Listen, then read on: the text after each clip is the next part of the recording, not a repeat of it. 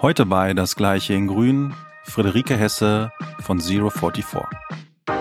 Schifffahrtsunternehmen unterliegen sehr, sehr stark schwankenden Preisen, die immer mit Angebot und Nachfrage von eben Transportkapazität zusammenhängen. Und je nachdem, wo die Marktmacht gerade ist, ist natürlich auch das Thema da, wer trägt jetzt diese CO2-Kosten und wie verteilen wir die untereinander und wie regeln wir das. Meine sehr geehrten Damen und Herren, liebe Rundfunkhörer, ein herzliches Willkommen zu Das Gleiche in Grün, moderiert von Moritz und Timo.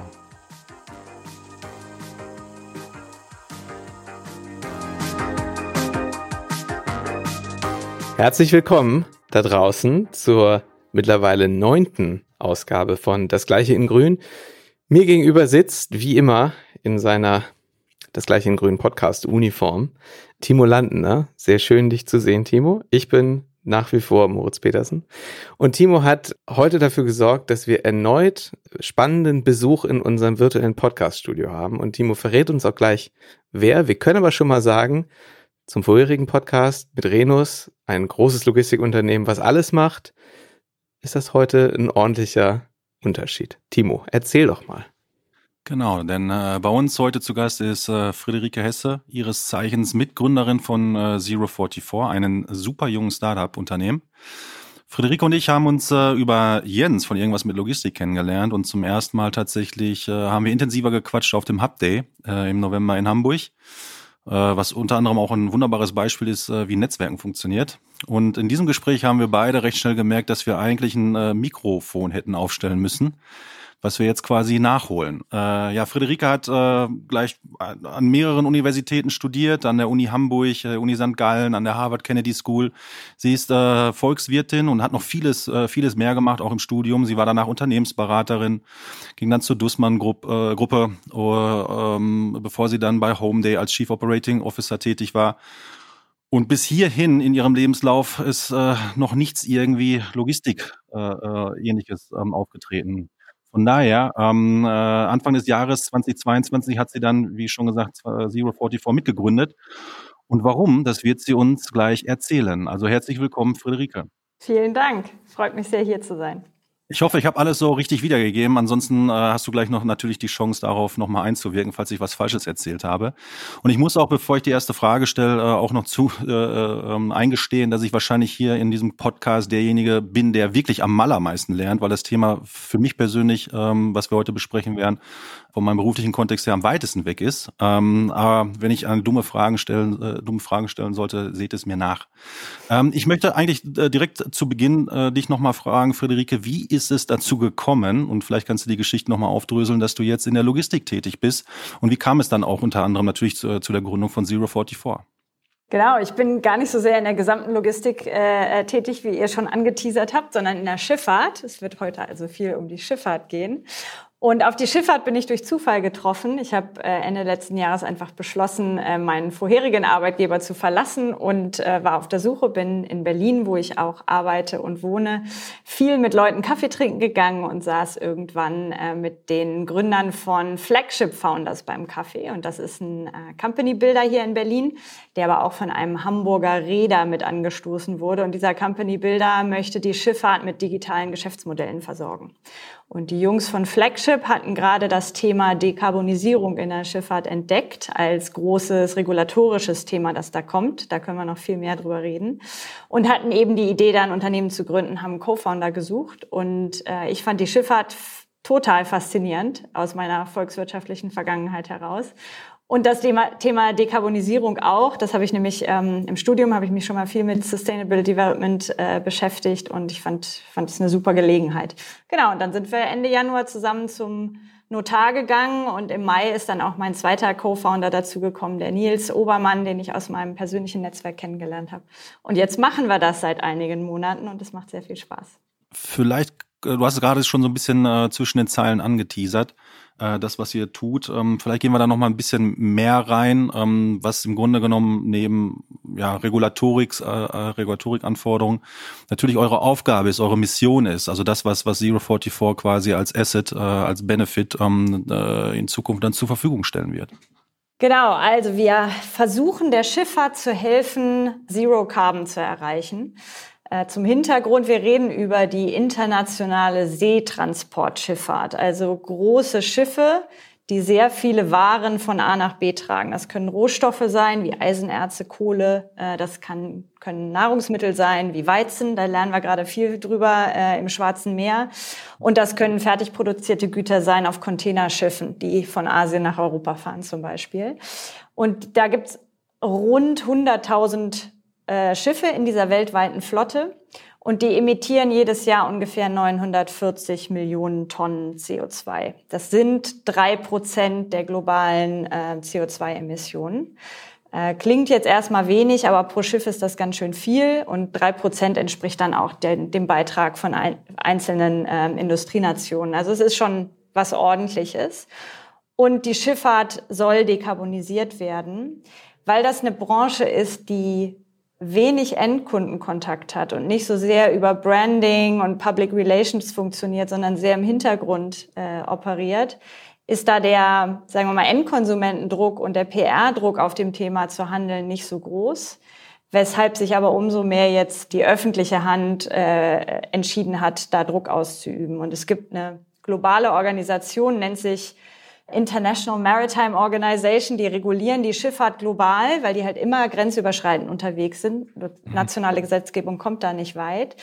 Und die führen jetzt gerade ähm, eine neue Regulierung ein, die dazu führt, dass Schiffe in CO2-Effizienzklassen geratet werden. So wie wir das von Kühlschränken kennen, die irgendwelche Energieeffizienzklassen haben, kriegen Schiffe eben so eine A bis E-Rating. Und wenn sie in einem schlechten Rating fahren, werden sie dafür abgestraft. Äh, mhm. Mal vereinfacht gesprochen heißt das irgendwann, sie können die Häfen dieser Welt nicht mehr anfahren, weil sie bestimmte Dokumente nicht mehr erhalten. Mhm. Das ist ein ziemlich wesentlicher regulatorischer äh, Druck, der da passiert und der eben jetzt gerade neu äh, ähm, eingeführt wird und der Schifffahrtsunternehmen dazu bringt, dass sie hinterfragen müssen, wie sie ihre Schiffe betreiben. Und das Zweite, was passiert, was in der Europäischen Union noch diskutiert wird, ist, dass der Emissionshandel in der EU, den wir heute schon für die Luftfahrt kennen, für stationäre Anlagen wie zum Beispiel Energieproduzenten kennen, dass der auf die Schifffahrt ausgedehnt werden soll. Mhm. Das ist der Handel, der verpflichtende Handel mit Zertifikaten. Die kosten so 80 Euro pro Tonne CO2 und das kann sehr schnell sehr teuer werden für ein Schiff, das ungefähr 16.000 Tonnen CO2 pro Jahr emittiert. Diese beiden Themen kommen, das heißt CO2 verursacht plötzlich riesige Kosten für ein Schifffahrtsunternehmen. Und unsere Mission ist, dem Schifffahrtsunternehmer zu helfen, diese Kosten vorausschauend auszusteuern mhm. und rechtzeitig darüber nachzudenken, wo muss ich in das Schiff investieren, damit es effizienter fährt, wie muss ich es vielleicht auch anders operativ betreiben, damit ich bestimmte Ratingkonsequenzen vermeide oder bestimmte CO2-Kosten aus dem Emissionshandel vermeide.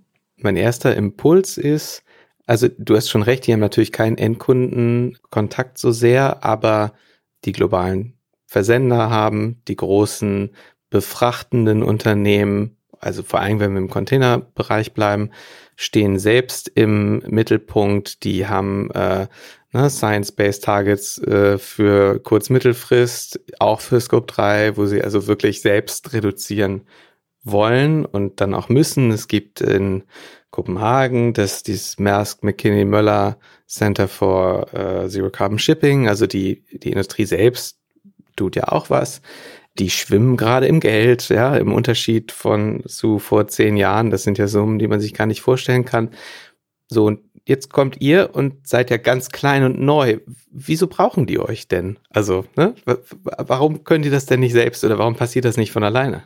Also es stimmt schon, es gibt auch Stakeholder-Interessen in der, in der Schifffahrt und auch äh, bestimmte Unternehmen, insbesondere die größeren mit einer intrinsischen Motivation oder sagen wir mal geschäftsstrategischen Motivation, auch da selber was zu machen. Das gibt's durchaus, aber besagtes Mask McKinney Möller Center for Zero Carbon Shipping, ein toller Name, mhm. ein wirklich, wirklich großartiger Think Tank, die dazu auch viele Studien geschrieben haben, die ich sehr ans Herz legen kann. Die sagen eben mit den momentanen Bemühungen und mit den momentanen Allianzen, die sich da schon geschmiedet haben, um Dinge zu verbessern, sind wir trotzdem noch auf einem Wachstumspfad, was die Schifffahrtsemissionen angeht, bis 2025. Also ohne diese Bemühungen wäre es noch viel, viel schlimmer, weil der internationale Handel mit der Weltwirtschaft wächst. Aber auch mit diesen Bemühungen, das reicht einfach nicht. Und deswegen kommt diese Regulatorik und die wiederum betrifft jetzt die ganze Schifffahrt, auch die Unternehmen, die sich damit bisher nicht so beschäftigt haben. Und das, dabei muss man eins über die Schifffahrt wissen. Wir haben alle Maersk, vielleicht Hapag-Lloyd, vielleicht, was habe ich hier, CMA, CGM auf dem Schirm, die großen Containerliner-Reedereien und so die sind da natürlich schon Vorreiter und tun was, aber die Schifffahrt wird zu 80 Prozent durch kleine Familienunternehmen bestimmt. Also es ist ganz typisch, dass die Familie irgendwann gegründet hat äh, und jetzt die dritte Erbengeneration eine Flotte von 10 bis 20 Schiffen führt mit einem extrem kleinen Team. Die sind operativ komplett aufgerieben in dem, was sie tun da hat eigentlich auch keiner einen Kopf frei, jetzt strategisch nach vorne zu denken. Mhm. Und diese Regulatorik wiederum trifft auch, auch auf Geschäftsbeziehungen, die ziemlich komplex sind. Also so ein Schiff gehört immer jemandem, wird aber selten dann von dem, dem es gehört, operativ betrieben, sondern wird meistens verchartert. Und je nachdem, was transportiert wird auf dem Schiff, ist das, hat das Schiff eine unterschiedliche Bauweise und unterschiedliche Handelsrouten, die wiederum unterschiedliche Vertragsbeziehungen zur Folge haben. Also zum Beispiel wird, werden Kohletransporte auf sogenannten Bulkern, also äh, Schüttguttransportschiffen, äh, von A nach B gefahren. Und da ist es üblich, über Reisechartern miteinander zu arbeiten. Das heißt, das Schiff ist gerade in einem bestimmten Hafen, wo die Kohle aufgeladen wird. Es sucht sich jemanden, der, der befrachten möchte und eine, eine volle Ladung äh, äh woanders hinfahren will, zum Beispiel von Australien nach China. Und dann ist das Schiff in China und sucht sich dort die nächste Ladung, macht vielleicht eine Leerfahrt zum nächsten Hafen, wo es wieder äh, entsprechendes Trockengut aufnehmen kann.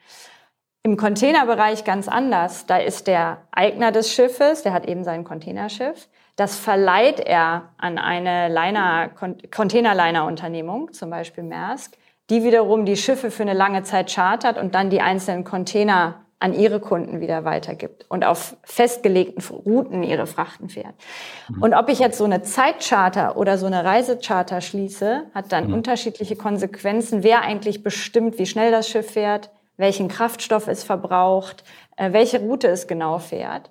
Das wiederum ist aber total entscheidend für die Höhe der Emissionen dieses Schiffes. Mhm. Das heißt, wenn jetzt die Regulatorik kommt und Kosten mit diesem CO2 verbindet, gibt es in der Schifffahrt plötzlich eine hohe Komplexität zu entscheiden, wer ist jetzt für diese Kosten eigentlich verantwortlich und wie teilen wir die untereinander auf. Mhm. Und dann ist die Schifffahrt auch noch ein krass zyklisches Geschäft. Du hast es eben erwähnt, Moritz. Im Moment oder bis vor kurzem, muss man inzwischen schon wieder sagen, wurden insbesondere im Containerbereich sehr hohe Frachtraten verdient. Die sind gerade schon wieder äh, gediegen gefallen.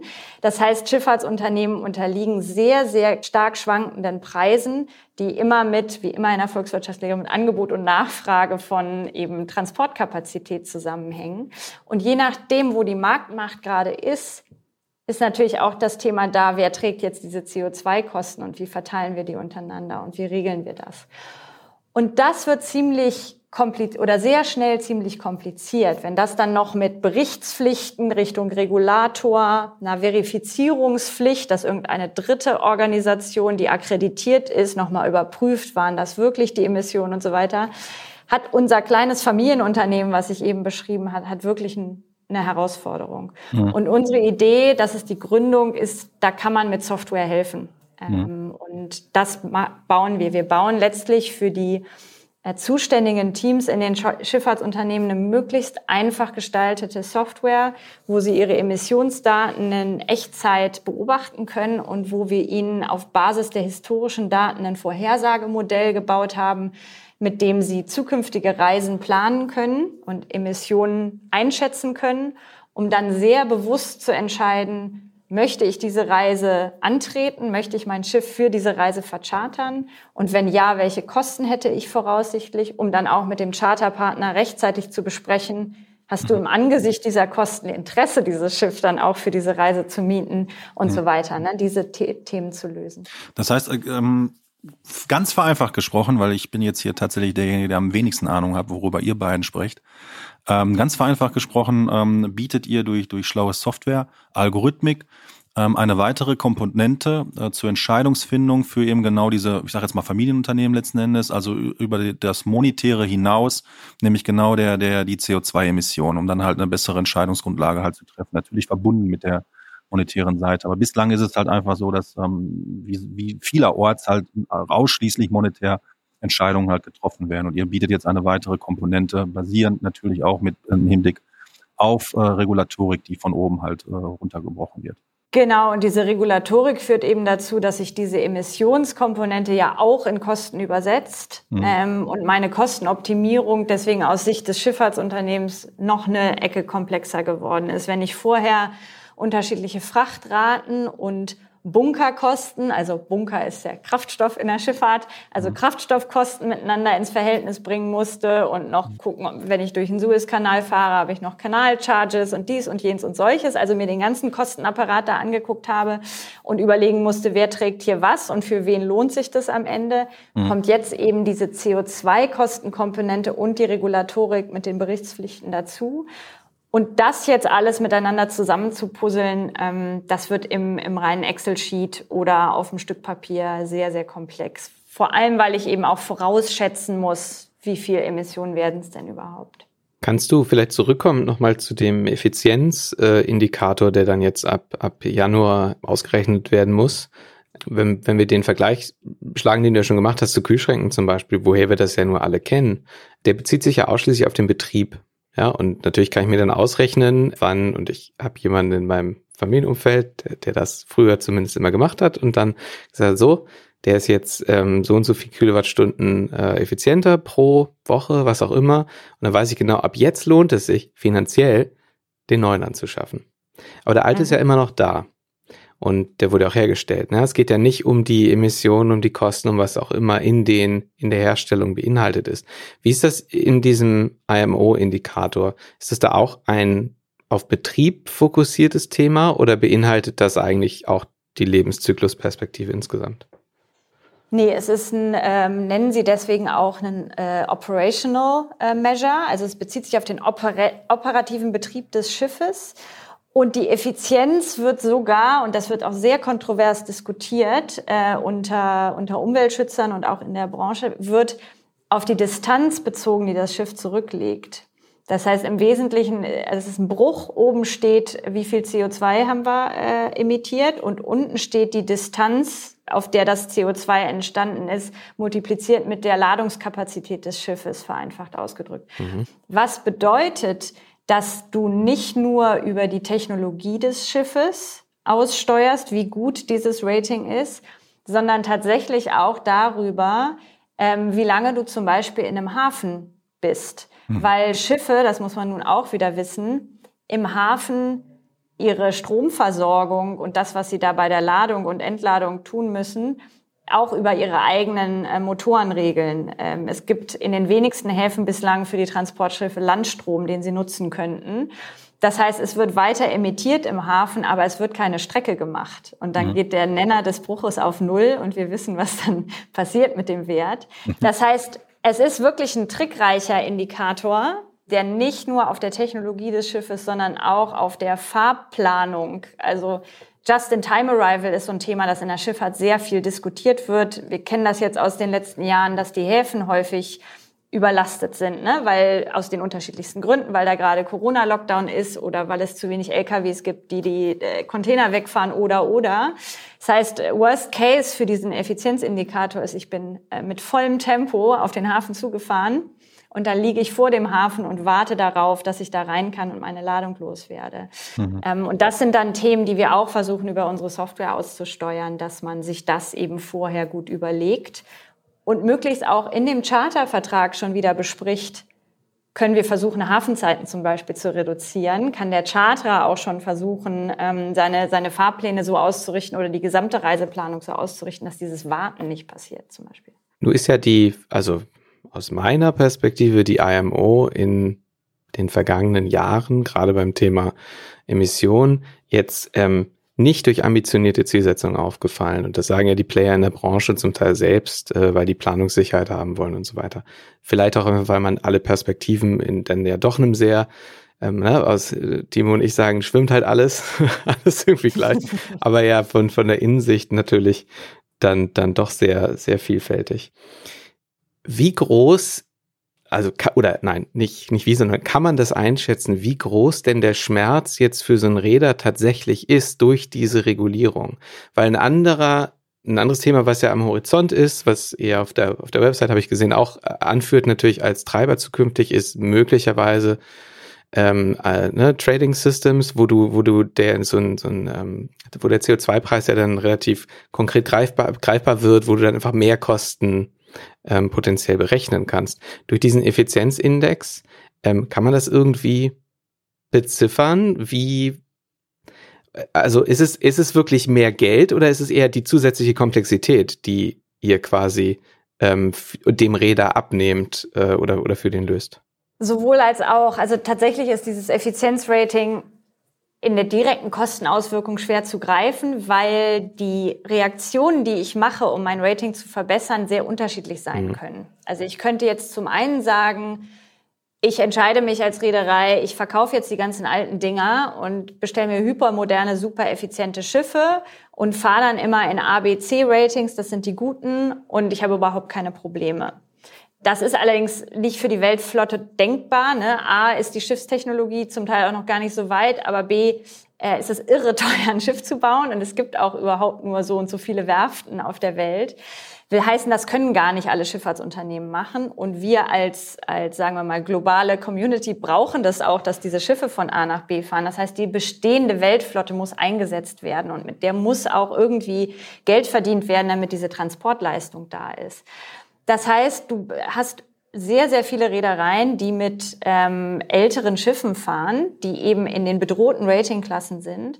Und jetzt geht's los. Jetzt kannst du eben zum einen sagen, ich mache einen Retrofit auf dem Schiff. Mhm. So bezeichnet man eben eine Optimierung des Schiffes aus technischer Sicht. Das heißt, du kannst eine effizientere Maschine einbauen. Ähm, Kleinere Sachen, die du machen kannst, ist auch den, eine andere Farbe auf den Bug auftragen, wo die Bewüchse langsamer kommen, weil Bewuchs gleich Wasserwiderstand, gleich mehr Emissionen. Also du kannst auf technischer Seite ein paar Sachen machen. Und die beeinflussen natürlich alle wieder, also dafür musst du bezahlen. Dafür hast du entweder direkte operative Maintenance-Kosten oder Kapitalkosten, weil du das finanzieren musst. Und während du das tust, hast du das Schiff auch nicht im produktiven Einsatz. Das heißt, du hast Opportunitätskosten auf der Revenue-Seite. Was du direkt, wenn du nicht so ein Retrofit machen kannst, tun kannst, ist deutlich langsamer fahren mit deinem Schiff. Dann wirst du das auch schaffen in die guten Klassen. Wenn du langsamer fährst, ist dein Schiff aber weniger produktiv. Will heißen, du kannst auch damit weniger Geld verdienen. Was heißt das über alles? Der Wert des Schiffes verändert sich zum Negativen, ne? weil mhm. Wertermittlung bei Schiffen, ich war vorher in der Immobilienbranche, ist sehr vergleichbar mit Immobilienbewertung. Mhm. also zukünftige Cashflows, ne? Mhm. Ähm, äh, abdiskontiert auf heute.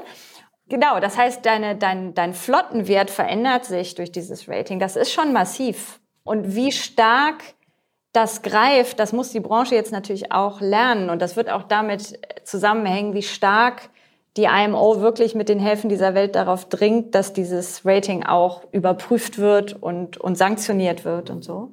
Aber man kann jetzt schon merken, wenn man die, die Medien in der Schifffahrt verfolgt, dass natürlich alle Seiten des Marktes jetzt, sich jetzt auch mit diesem Rating beschäftigen. Das heißt, viele der Charterer sagen auch, warum soll ich denn jetzt mit einem Schiff operieren, das in D oder E fährt? Und wenn jetzt plötzlich wieder Überkapazitäten im Markt sind, wonach es gerade aussieht, dann werde ich halt auch mein schlecht geratetes Schiff jetzt schlechter los auf dem Chartermarkt. Mhm. Also das ist schon keine klar. Ich finde, da muss man der IMO äh, schon sagen, das ist schon ein wirkungsvolles Schwert, das sie da haben. Äh, Schwäche ist wirklich die genaue Formel. Also ob da jetzt wirklich sinnvoll incentiviert wird, darüber kann man, glaube ich, lange streiten. Ähm, aber der, die, die Maßnahme an sich hat schon eine erhebliche Auswirkung. Spannend, das ist ja dann im Grunde ein, weil es so zyklisch ist, ähm, hat da ja eine relativ vielleicht kleine mh, hm, Umweltkomponente, um die es da geht, im Zweifel ja sehr, sehr spürbare monetäre Auswirkungen, wenn du dann eben im Zweifel nicht mehr gebucht wirst. Nicht nur, weil du mehr Bunkerfuel verbrauchst, sondern äh, noch, ist noch, noch extra teuer wird im Grunde dadurch. Ne? Das ist ja. schon ein großer Unterschied zu, zu anderen Logistikbereichen, die vielleicht auch zyklisch sind, aber einfach nicht, nicht so sehr, wo die Investitionsvolumina auch nicht so krass sind wie äh, auf See. So, jetzt muss ich eine Frage stellen. Ihr tretet ja an, Transparenz zu schaffen letztlich.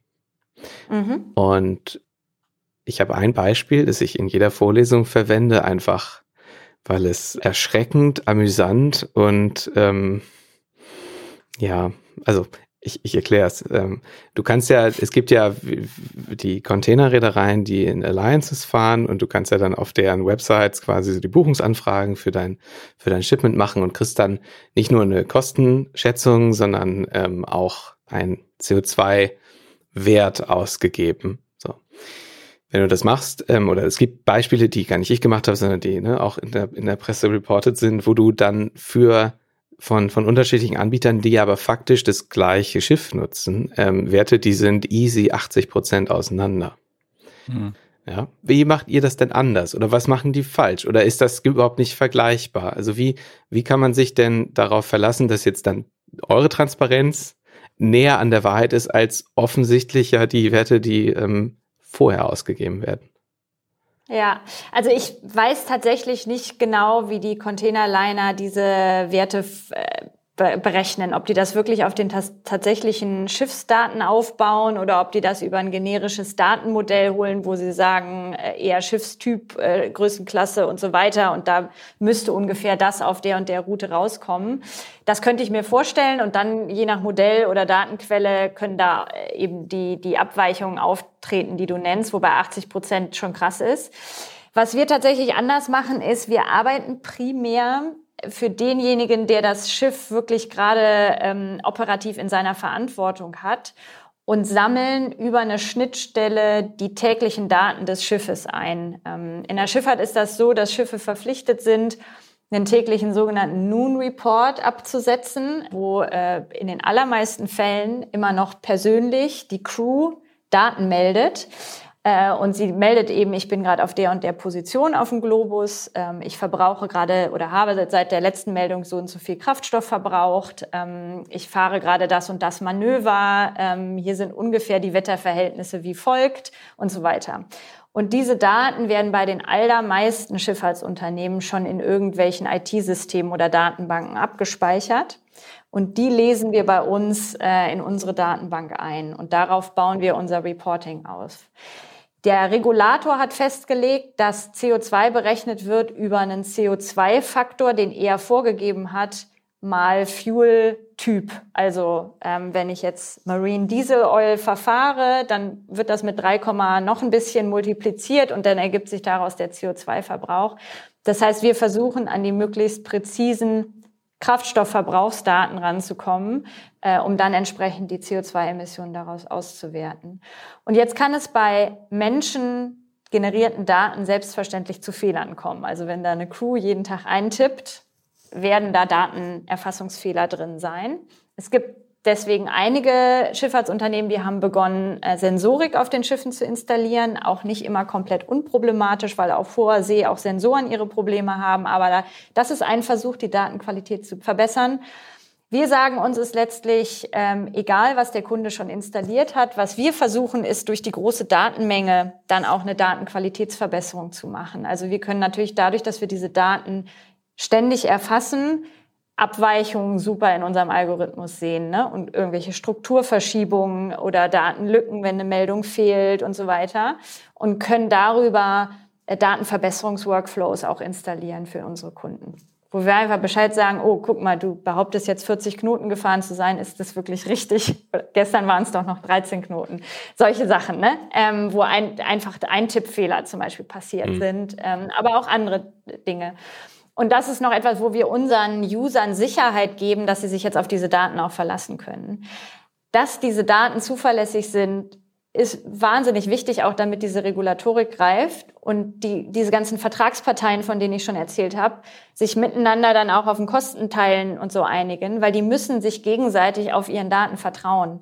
Es gibt dann ja noch diese Verifizierer, von denen ich schon erzählt habe, diese unabhängigen Dritten, die dann einmal im Jahr auch bestätigen müssen, dass das die Emissionen waren. Und das ist so eine weitere Sache, an der wir gerade rumknobeln, dass man zukünftig eigentlich unterjährig verifizieren muss, dass man immer schon mal einmal pro Monat schon mal einen offiziellen Stempel auf die Richtigkeit der Emissionsdaten bekommt, damit man sich da finanziell sauber einigt und nicht immer ganze Kalenderjahre aufräumen muss und so. Mhm. Das sind alles Themen, die, die neu jetzt über diese Regulatorik reinkommen, weil es vorher, ja, haben die sich über Kraftstoffkosten gestritten und wollten deswegen auch ungefähr wissen, wie ist denn der Kraftstoff rausgekommen, aber es hatte noch nicht so ganz so viele offizielle Konsequenzen. Vielleicht da einmal die Frage dahingehend, und ich glaube, das hast du jetzt auch schon indirekt alles so mehr oder weniger mitbeantwortet, aber vielleicht da nochmal ähm, die Fragestellung vor einer Woche oder vor anderthalb Wochen ist auch durch die Presse gegangen, dass das, was ihr tut, jetzt nicht nur erstmal aufgebaut wird, Theorie ist, sondern äh, ihr habt einen Kunden gewonnen äh, an der Stelle. Ähm, vielleicht kannst du da nochmal kurz berichten, sofern das alles verlautbar ist, wie es dazu gekommen ist und was dieses Projekt halt einfach ausmacht an der Stelle, damit man auch den Bezug eben zu dem, was wir gerade besprochen haben, nämlich das, was ihr vorhabt, äh, auch ein Stück weit äh, ähm, äh, die Theorie dahinter, was jetzt die Praxis geworden ist. Ja, also wir haben, als wir das Unternehmen gegründet haben, von Anfang an den Anspruch gehabt, das nicht alleine in Berlin zu entwickeln. Hm. Schon allein, allein deshalb, weil Nils und ich ähm, nicht aus der Schifffahrt kommen. Unser Produktmanager ist, ist Schifffahrtsmann und wir, wir holen uns schon viel Wissen rein, aber nichtsdestotrotz, das reicht nicht. Eine gute Software baut man idealerweise gemeinsam mit einem Kunden und einem User. Und deswegen haben wir ähm, das Glück gehabt, am Anfang der Gründung zwei ähm, Entwicklungspartner zu gewinnen, zwei Reedereien aus Hamburg. Und den einen, den darf ich offiziell auch schon nennen, das war genau die Pressemitteilung, das ist MPC Container, ist eigentlich in Norwegen äh, an der Börse gelistetes ähm, Container- und äh, Schifffahrtsunternehmen. Denen gehören die Containerschiffe, die sie dann eben verchartern, zum Beispiel an die großen Containerliner-Unternehmen. Und ähm, die haben mit uns seit Ende Januar die Software entwickelt mit ihren spezifischen Bedürfnissen und haben sich eben jetzt entschieden, die Software auch zu kaufen oder zu mieten. Wir sind ein Software as a Service Unternehmen, das heißt, man mietet unsere Software auf einer Monatsbasis. Und das ist für uns natürlich ein super Kompliment, dass wir es geschafft haben, für die etwas so Relevantes zu entwickeln. Unser zweiter Entwicklungspartner ist im Bulk-Bereich. Das heißt wieder anderes Geschäftsmodell, andere, andere Prozesse, mit denen sind wir auch noch in der Mache. Und wir sind, haben jetzt gerade begonnen, deswegen haben wir auch diese Pressemitteilung rausgegeben. Das Produkt ist so weit rund, wir müssen noch wahnsinnig viel daran arbeiten, aber es ist so weit rund, dass wir eben in die Breite jetzt gehen können und Kunden gewinnen können. Ähm, das haben wir gerade gestartet. Weil du es jetzt gerade schon angesprochen hast, ihr müsst noch daran arbeiten. Vielleicht kannst du uns auch noch einen Ausblick darüber geben, was ihr so, so in, in absehbarer Zukunft äh, vorhabt und was eure Vision ist, dass äh, auch die Zuhörer so ein bisschen das einordnen können, was demnächst von euch noch alles zu erwarten wäre. Ja, also ähm, der Fokus dieses Jahr ähm, war diesen Effizienzindikator sauber bei uns abzubilden und in unseren ganzen Planungsthemen für die, für die Schifffahrtsunternehmen nutzbar zu machen. Da müssen wir auch noch weiter dran feilen. Aber das zweite große Thema, was kommt, und das hatten wir jetzt auch schon ein paar Mal in der Andeutung, ist eben dieser Emissionshandel für die Schifffahrt. Mhm. Und da sind wir gerade dabei, äh, unsere Software daraufhin zu adaptieren und, äh, und Lösungen für die Schifffahrt anzubieten. Um das Problem noch mal kurz zu umreißen, die Schifffahrt wird eben verpflichtet werden, bei allen Reisen, wo ein europäischer Hafen im Spiel ist, einen Teil der Emissionen dieser Reisen mit Zertifikaten abzudecken, die eben momentan zwischen 60 und 80 Euro die Tonne kosten. Äh, das sind sehr, sehr hohe Kosten für Schifffahrtsunternehmen. Und das ist auch ein, ein Compliance-Problem. Jetzt gehen wir wieder zum kleinen Familienunternehmer mit den, weiß ich nicht, 10, 15 Mitarbeitern an Land. Die müssen zukünftig eben einmal im Jahr Zertifikate abgeben in Brüssel. Dafür muss man sich einen äh, Compliance-Account in einem Union Register anlegen. Dafür muss man an der EEX in Leipzig, das ist die beauftragte Börse für diesen Handel, äh, Zertifikate besorgen. Dafür muss man sich mit Zertifikatepreisen auseinandersetzen und verstehen, ob man nicht lieber irgendwie ein Future oder ein Derivat kaufen sollte. Dafür muss man sich mit seinen Charterpartnern einigen, ob die die kaufen oder man selber die kauft, ob man Kosten transferiert oder Zertifikate transferiert. Das muss man alles kontrollen. Das sind Themen, die, die überfordern das, was diese Teams an Kapazitäten haben, komplett. Und ähm, unsere Vision ist, dass unsere Software da der One-Stop-Shop für die Schifffahrt wird, diesen, diesen Emissionshandel zu betreiben. Mhm. Man über unsere Software ähm, kaufen kann, aber auch seine ganzen Charterbeziehungen kontrollen kann und monitoren kann. Wie viele Allowances habe ich jetzt schon bekommen für die Reise? Reichen die? Bin ich abgedeckt für äh, nächsten April, wo ich die alle einreichen muss und so weiter? Also bei dieser, bei dieser Problematik zu unterstützen. Und jetzt gibt's ja noch einen spannenden, sehr besonderen Player im Schifffahrtssektor, der genau dazwischen sitzt bisher oder in vielen Fällen, nämlich der, der Frachtmakler. Mhm. Wie spielt der dann mit in dem ganzen Konzert? Spielt er noch mit? Ist quasi dann CO2 und die ganzen Zusatzthemen, die ihr dann vielleicht transparent zur Verfügung stellt, ist das mit ein Kriterium, was einfach mit genutzt wird, um weiter zu vermakeln? Oder braucht es die dann nicht mehr, wenn ihr alles ganz transparent und toll aufbereitet? Weil das ist ja diese Intransparenz, die herrscht, ist ja zumindest mal ein Teil des Erfolgs ähm, dieses Bereichs des Makelns, dass die eben Transparenz herstellen. Und nun seid ihr in dem einen Bereich äh, unterwegs, wollt aber, und das hätte ich jetzt gleich auch gleich gefragt, auch in die, in die äh, Trading-Richtung euch entwickeln wo hört das denn auf? Oder, oder wie siehst du die Rolle zukünftig von, von Maklern an der Stelle? Also ich bin tatsächlich im Moment noch persönlich dabei, diese Befrachtungsmakler so richtig zu verstehen. Das ist, äh, ich finde, also Schifffahrt ist sowieso, ich kann es jedem nur empfehlen. Das ist eine wahnsinnig faszinierende Industrie. Es macht wirklich äh, ganz viel Freude. Und ich komme ja aus dem Immobilienbereich, hatte ich schon gesagt, also Homeday, wo ich vorher gearbeitet habe, wir waren ein Online-Immobilienmakler und ich habe hab selber als Maklerin dann auch ein paar äh, äh, Immobilien betreut. Das ist ja ein ähnlicher Be Beruf. Du versuchst eben Käufer und Verkäufer von Immobilien zusammenzubringen und ich glaube, Befrachtungsmakler bringen eben Frachtgut und, äh, und Schiff zusammen. Mhm. Und helfen dabei.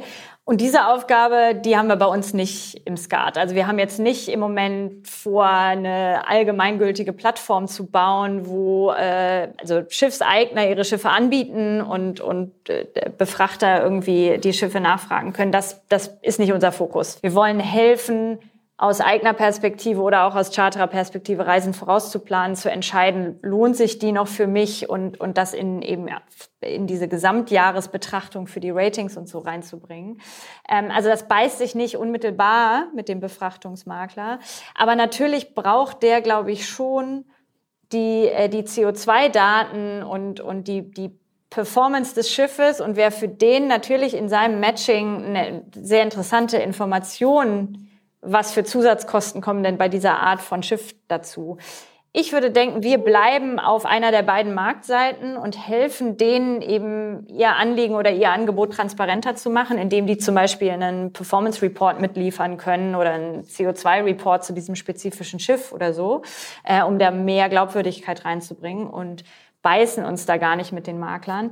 Aber wie gesagt, ich habe deren Job auch noch nicht ganz verstanden, weil ich höre immer, die arbeiten wahnsinnig viel über persönliche Netzwerke und da es geht über persönliche Not Telefonbücher und whatnot und so. Ich hab's, ich durchblicke es noch nicht ganz. Finde ich, finde ich sehr sympathisch. Das hört man von Startup-Unternehmern selten, dass sie zugeben, dass sie noch lernen.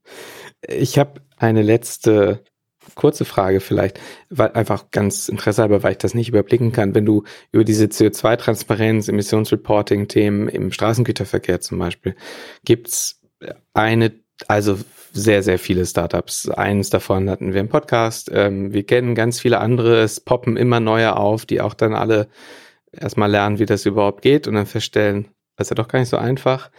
Nur ist ja bei euch die, die Regulierung im Schiff, bei euch, also im Schifffahrtsbereich, diese IMO-Regelung, die ist jetzt auch nicht erst seit gestern angekündigt. Trotzdem, ich äh, arbeite ja nun viel im, auch im, im Lieferketten-Kontext, dieses Lieferketten-Sorgfaltspflichtengesetz. Viele Unternehmen haben jetzt in den letzten Monaten so gesagt, hupsi, da ist ja, uh, da kommt ein Thema. Überraschenderweise. Wie lange ist das denn tatsächlich schon ein Thema in der Branche und wie ist die Konkurrenzsituation? Also gibt es noch, noch Zero 44 und dann noch zwölf Derivate davon oder seid ihr quasi so die ersten, die, die verstanden haben, dass da Hilfestellung nötig ist oder wie, wie ist das einzuschätzen? Also ich habe gelernt in den letzten Monaten, dass die Schifffahrt grundsätzlich äh, immer erst dann auf so neue nervige Themen äh, reagiert, wenn sie überhaupt nicht mehr zu vermeiden sind. Äh, will heißen, ich glaube jetzt auf der auf der Schifffahrtsunternehmerseite, gerade bei den kleineren, ist wird jetzt nicht schon seit Jahren darüber nachgedacht. Auch wenn das irgendwie absehbar war, haben die gesagt, lass mich damit in Ruhe, bis es wirklich passiert. Dadurch kann man schon merken, dass jetzt gerade dieses Jahr äh, eigentlich mit jedem voranschreitenden Monat, wo sich der Januar nähert, wo es wirklich passiert, die Dichte an Informationen und, und Medienberichten und so wirklich äh, wahnsinnig äh, stark verändert. Und das hat jetzt im letzten Quartal nochmal zugenommen. Also es ist wirklich kurz vor Schluss, ne, wird reagiert und huch, da sollten wir jetzt was tun. Ähm, da, also das ist schon mal ganz interessant, aber das heißt natürlich nicht, dass der gesamte Sektor da das nicht gesehen hätte und wir jetzt äh, so begnadet sind, dass wir das äh, seit Januar als Einzige machen. Also bei weitem nicht. Es gibt sehr viele Softwareunternehmen, die in dem Markt unterwegs sind und die jetzt alle über CII, so heißt dieser Effizienzindikator, reden. Und auch alle mit Recht. Aber tatsächlich alle mit unterschiedlichen Perspektiven. Hm. Also es gibt zum Beispiel die IT-Anbieter, die die ähm, Systeme bauen, wo diese Noon-Reports, die ich vorhin beschrieben hatte, eingelesen werden und die für die technischen Manager, die so Schiffsflotten betreuen und darauf achten, dass das Schiff immer im guten Zustand ist und dass es compliant ist mit, mit Safety-Regulatorik und so weiter, die nutzen diese IT-Systeme und die haben natürlich alle angefangen, ein CO2-Screen aufzubauen und, und CII auszurechnen, weil die haben die Daten sowieso im Bauch. Die gucken aber, weil sie für den technischen Manager meistens arbeiten, jetzt gar nicht so sehr auf diese ganzen Charterverträge und auf die kommerziellen Entscheidungen und so. Das ist nicht deren Metier. Ähm, hm. das heißt, das ist jetzt ein Wettbewerb, der ist für uns nicht so schlimm. Aber wir müssen unseren Kunden immer erklären, die machen halt auch was anderes. Also die die sagen dir, ähm, welche Maschine du einbauen sollst und welche äh, Bugfarbe jetzt vielleicht die beste ist, aber mehr schaffen die nicht. Ähm, mhm. Dann gibt es eine Reihe von auch jüngeren Unternehmen in der Schifffahrt, die auf das CO2-Thema setzen und die sich sehr stark für entweder ganz, ganz, ganz perfekte Datenmodelle oder auch ganz perfekte Messung von äh, CO2-Emissionen konzentrieren. Also da geht es viel um Internet of Things und Sensorik. Und dann daraus, ne, wenn ich wirklich in Echtzeit die Daten habe, wenn ich minütliche Daten habe, ganz fein ziselierte Modelle zu bauen, die ich glaube am Ende, ehrlich gesagt, für, äh, für Schifffahrtsarchitekten und Maschinenbauer äh, super Daten äh, liefern. Was muss ich eigentlich optimieren an diesen Schiffen, damit die effizienter fahren? Das ist ja auch nicht unser Ansatz. Wir sprechen irgendwie mit dem kommerziellen Team, dass einfach eine ganze Reise jetzt, also Reise Sydney-Shanghai versus Reise Sydney-Rotterdam, welche ist besser? Da kommt es jetzt nicht auf die dritte Nachkommastelle an, sondern das, das hm. sind gröbere Dinge, die wir da modellieren. Das heißt, diese Gruppe von Unternehmen ist, ist auch nicht so ein krasser Wettbewerber für uns. Es gibt aber eine dritte Gruppe, auch jüngere Unternehmen, zum Teil Corporate-Ausgründungen äh, in der Schifffahrt, die auch richtig fett Funding haben und wo wirklich schlaue, tolle Leute sitzen. Und die kommen sehr stark aus der Reiseplanung und Optimierung, ähm, die letztlich die Crew des Schiffes macht. Also mhm. du hast jetzt kommerziell entschieden, das Schiff fährt von Sydney nach Shanghai. Jetzt kannst du während dieser Reise, die ja sehr viele Tage dauert, immer noch Effizienz rausholen, indem du ein sehr gutes Weather Routing machst, indem du nochmal entscheidest, wie du deine Geschwindigkeiten gestaltest, indem du perspektivisch auch darüber nachdenkst, was tanke ich wo und so weiter. Das heißt, diese Unternehmen kommen sehr stark aus dieser sehr operativen, nautischen, nenne ich es mal, Reiseplanung. Unser Unterscheidungsmerkmal ist, dass wir fürs kommerzielle Team wiederum arbeiten und nicht für die Crew und nicht für den technischen Manager. Aber ich würde sagen, da, da sind die Überlappungen so am größten und die Konkurrenz gucken wir uns sehr genau an und ich hoffe, die fangen auch langsam an, uns wahrzunehmen. Ich finde es immer ein gutes Zeichen, wenn es da auch noch ein paar andere Unternehmen gibt, die das machen. Das bedeutet, es ist irgendwie eine relevante Idee, weil es wäre verdammt vermessen zu denken, man wäre als Einziger irgendwie auf irgendwas gekommen. Mhm. Also insofern ganz ich glaube, ein ganz gesunder Markt für uns, in dem wir uns jetzt gut, gut ausdehnen können, hoffentlich.